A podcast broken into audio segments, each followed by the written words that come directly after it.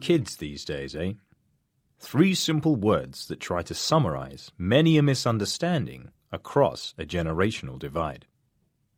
On one side, the older generation, stuffy, antiquated, and oppressive. On the other, the younger generation, rebellious, ignorant and disobedient, and lacking in self control. Or at least that's what popular stereotypes would have us believe. That said, every generation is different in one way or another to the next. But if recent figures are anything to go by, juveniles may actually be improving upon their elders' behaviour.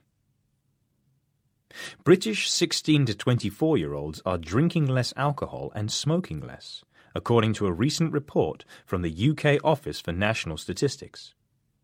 From 2005 to 2017, the number of British adolescents and young adults who had drunk alcohol the week prior to being interviewed declined from 60% to 50%.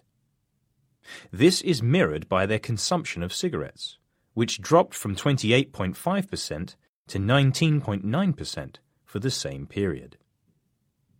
One possible reason for this youth's sagacity could lie in the cultural shift away from these behaviors, something they can thank their forebears for.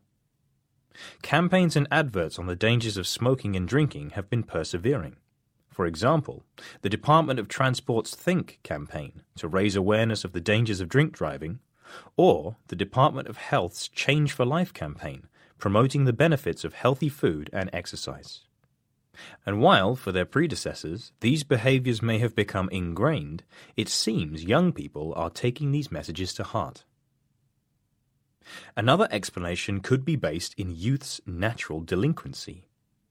Young people are rebelling against the older generation's chosen methods of rebellion, says Dr. James Nicholls, Director of Research and Policy Development at Alcohol Research UK, speaking to The Guardian. In other words, if the older generation's method of rebellion from their parents was to drink, smoke, and act antisocially, then their offspring's is to refrain. Whether or not this will continue, only time will tell. As these under 25s go through life, they may buck their current trend and turn to the behavior of their ancestors. However, they may stick to their guns and continue to be sensible. If this is indeed the case, then a more interesting question arises.